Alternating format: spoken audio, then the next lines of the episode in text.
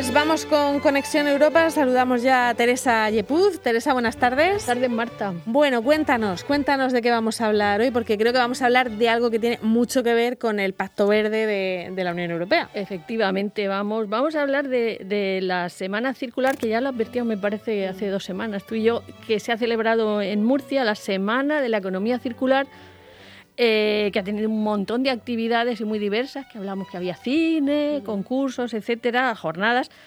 Y, claro, lógicamente la línea del Pacto Verde del que machacamos tanto y del que se habla tanto en la línea de, la Unión Europea tuvo lugar la semana pasada y estaba organizado por la Asociación de Empresas de Medio Ambiente de la región de Murcia, también hemos colaborado, igual que el, Ayuntamiento de Murcia también está naturalmente detrás de sí. Mm, ellos, ellos quieren apostar mucho además por esto de la economía circular. Eh, pues tenemos al gerente de AEMA, al gerente de la Asociación de Empresas de, Medio Ambiente de la región, a Juan Ramón Escoda al teléfono. Juan Ramón, buenas tardes. Buenas tardes. Bueno, una semana de, la economía circular en, la que ¿quién, quién estaba convocado? ¿Qué, qué tipo de, perfil ha asistido a, esta, a estas jornadas? Bueno, lo primero agradeceros la posibilidad de, difundir el mensaje de la Semana de la Economía Circular. Como bien, como bien habéis comentado, el Pacto Verde Europeo es la nueva hoja de ruta que está aquí para quedarse y en, el marco de este, de este Pacto Verde, pues bueno, la economía circular juega un papel fundamental. Eh, y bueno, agradecer a Europe Direct para, con la colaboración dentro de la, de, la, de la elaboración de esta jornada, de esta semana de economía circular, y que bueno, realmente queríamos acercar eh, con esta semana de la economía circular el concepto de economía circular a todas las personas.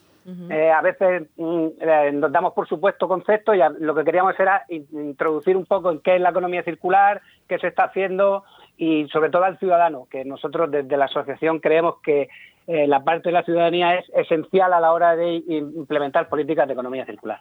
O sea, que estaba invitado cualquier persona que quisiera entrarse un poquito de qué es esto de la economía circular, que va, va calando ya en la, en la sociedad, Juan Ramón, ¿nos, nos vamos enterando de lo que es?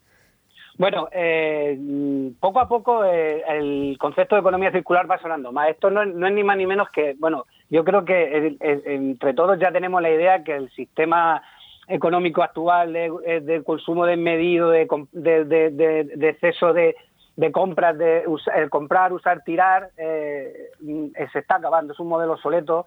Eh, tanto instituciones como empresas como, como ciudadanos estamos viendo que hay que, hay que abordar un nuevo, un nuevo paso. Este paso es la economía circular.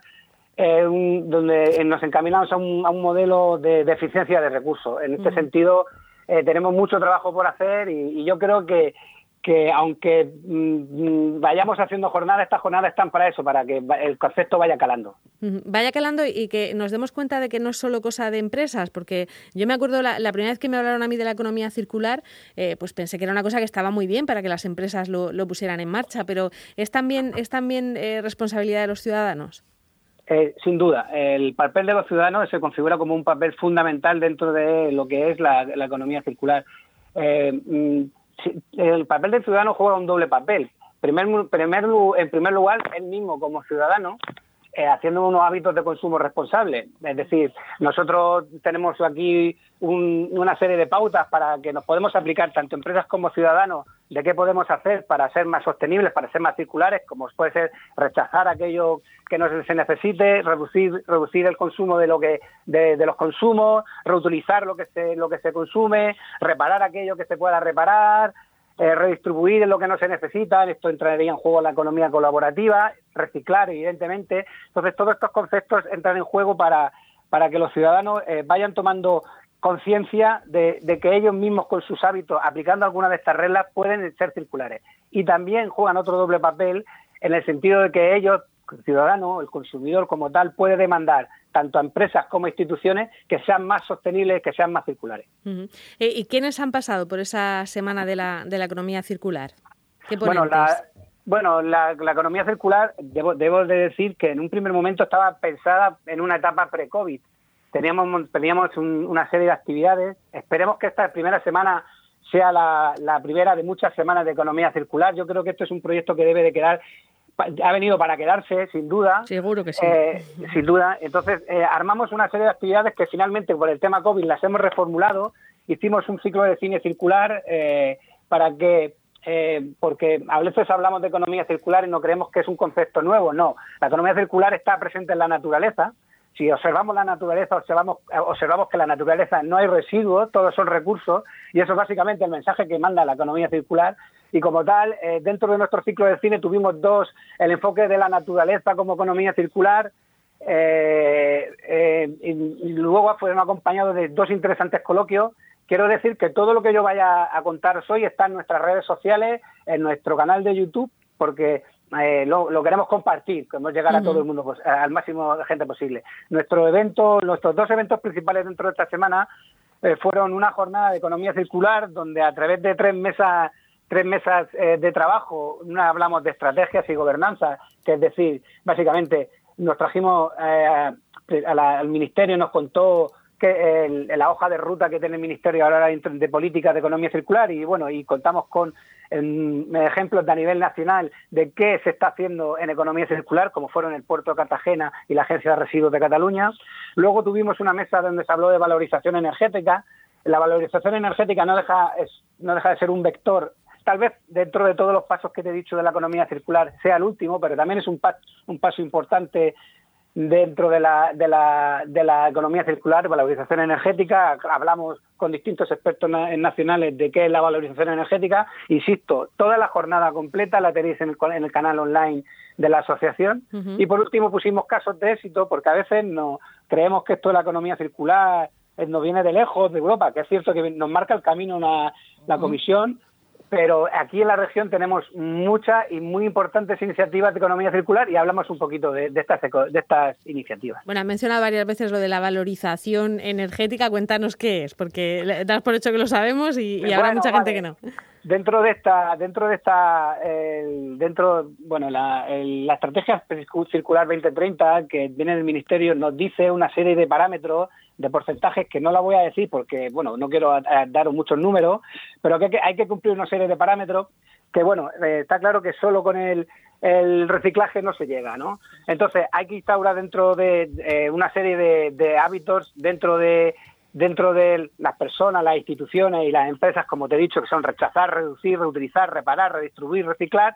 Y por último, cuando no se ha podido hacer nada de esto, hay que valorizar y darle un valor eh, energético a los residuos. Todo esto eh, para evitar que lleguen a, a vertedero, porque se intenta que, eh, que se llegue eh, el mínimo número posible de residuos al vertedero. Ajá.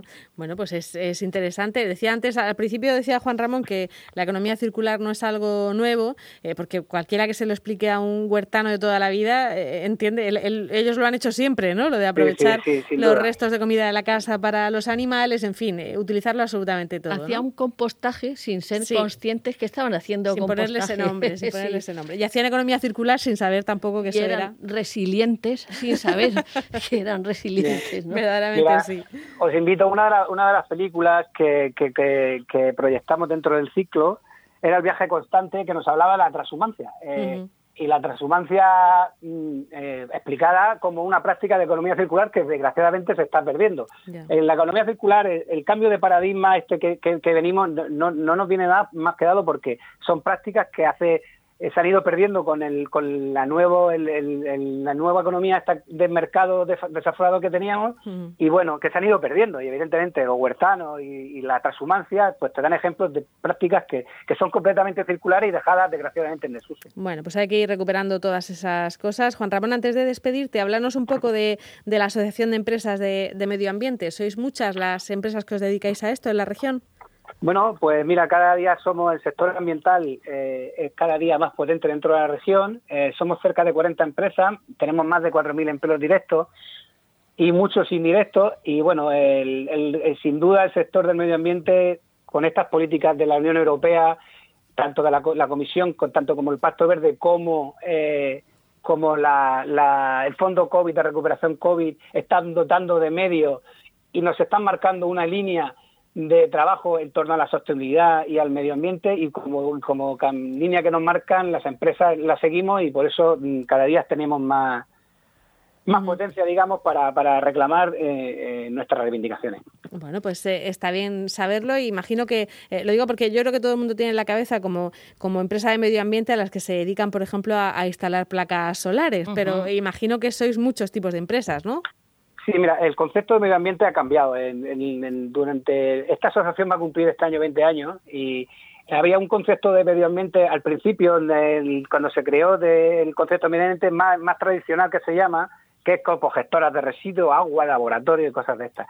Evidentemente el, el concepto de medio ambiente ha evolucionado como evoluciona la sociedad y ahora em, que empresas que estrictamente no son ambientales sí que tienen políticas ambientales dentro de su, que yo te diría que prácticamente son todas, eh, dentro de sus políticas. Y yo siempre pongo el ejemplo de Estrella de Levante, eh, que Estrella de Levante hace cerveza, ¿vale? Entonces, eh, puede a priori puede no parecer una, una, empresa ambiental, pero bueno, si tú supieras, bueno, si seguro que sabéis la cantidad de acciones de políticas ambientales que, que lleva como empresa, pues te das cuenta de lo que ha evolucionado el concepto de, medio ambiente y, lo, y, de lo que ha evolucionado el concepto de empresas ambientales. Tenemos un amplio espectro dentro de la asociación que abarca desde las más tradicionales hasta las más novedosas. Sí, tiene un montón de premios, además, Estrella de Levante con esto. Detrás están proyectos europeos. y también. por ejemplo, la, destilería Zamora, exactamente lo mismo. Detrás de esas iniciativas medioambientales de estas dos grandes empresas de la región están proyectos europeos. Bueno, pues ya conocemos un poquito más todo este sector y a esto ayuda el que organicéis este tipo de, jornadas, que esta es la primera, pero que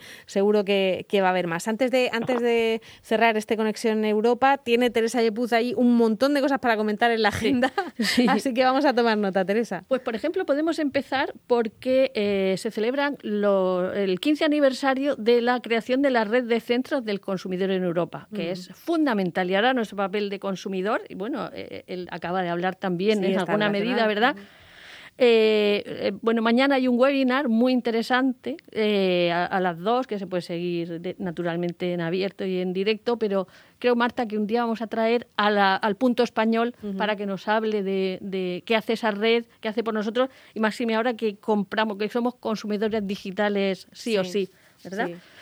Mañana también se celebra el Día del Niño y la Niña. Es verdad, de los ¿eh? derechos. De los derechos. Del... Voy a intentar ah, ir digitalmente, saltar a Galasparra, al colegio Nuestra Señora de la Esperanza para...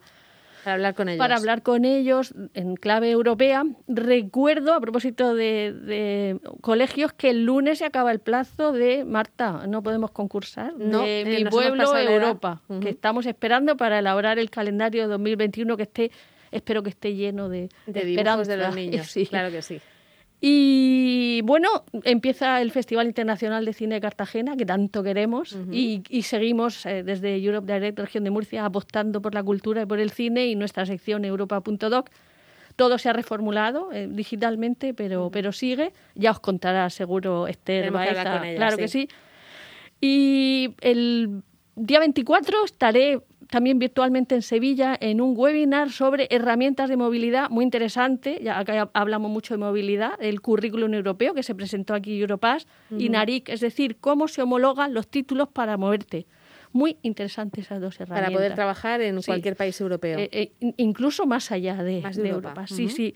Y finalmente, la semana que viene, como sabes, porque estás involucrada también personalmente, se presenta el Consejo Autonómico de la Región de Murcia del Movimiento Europeo, cuyo presidente... Hablamos con él. Hablamos con él y, en fin, que se pone nuestra organización, se pone de largo si quieres. Sí, y ponemos eh, Murcia en ese, en ese mapa, ¿no? Efectivamente. También, Movimiento Europeo. Eh, será también en abierto el jueves 26 a las cinco y media, ya facilitaremos los enlaces. Muy bien, venga, pues todo eso es lo que tenemos en los próximos días en la agenda y nos despedimos ya del gerente de AEMA, de Juan Ramón Escoda. Muchísimas gracias, Juan Ramón. Gracias. Ah, gracias. Venga, hasta la próxima. Y Teresa, a ti también, hasta el próximo jueves. Naturalmente, gracias, Marta. Venga, hasta luego.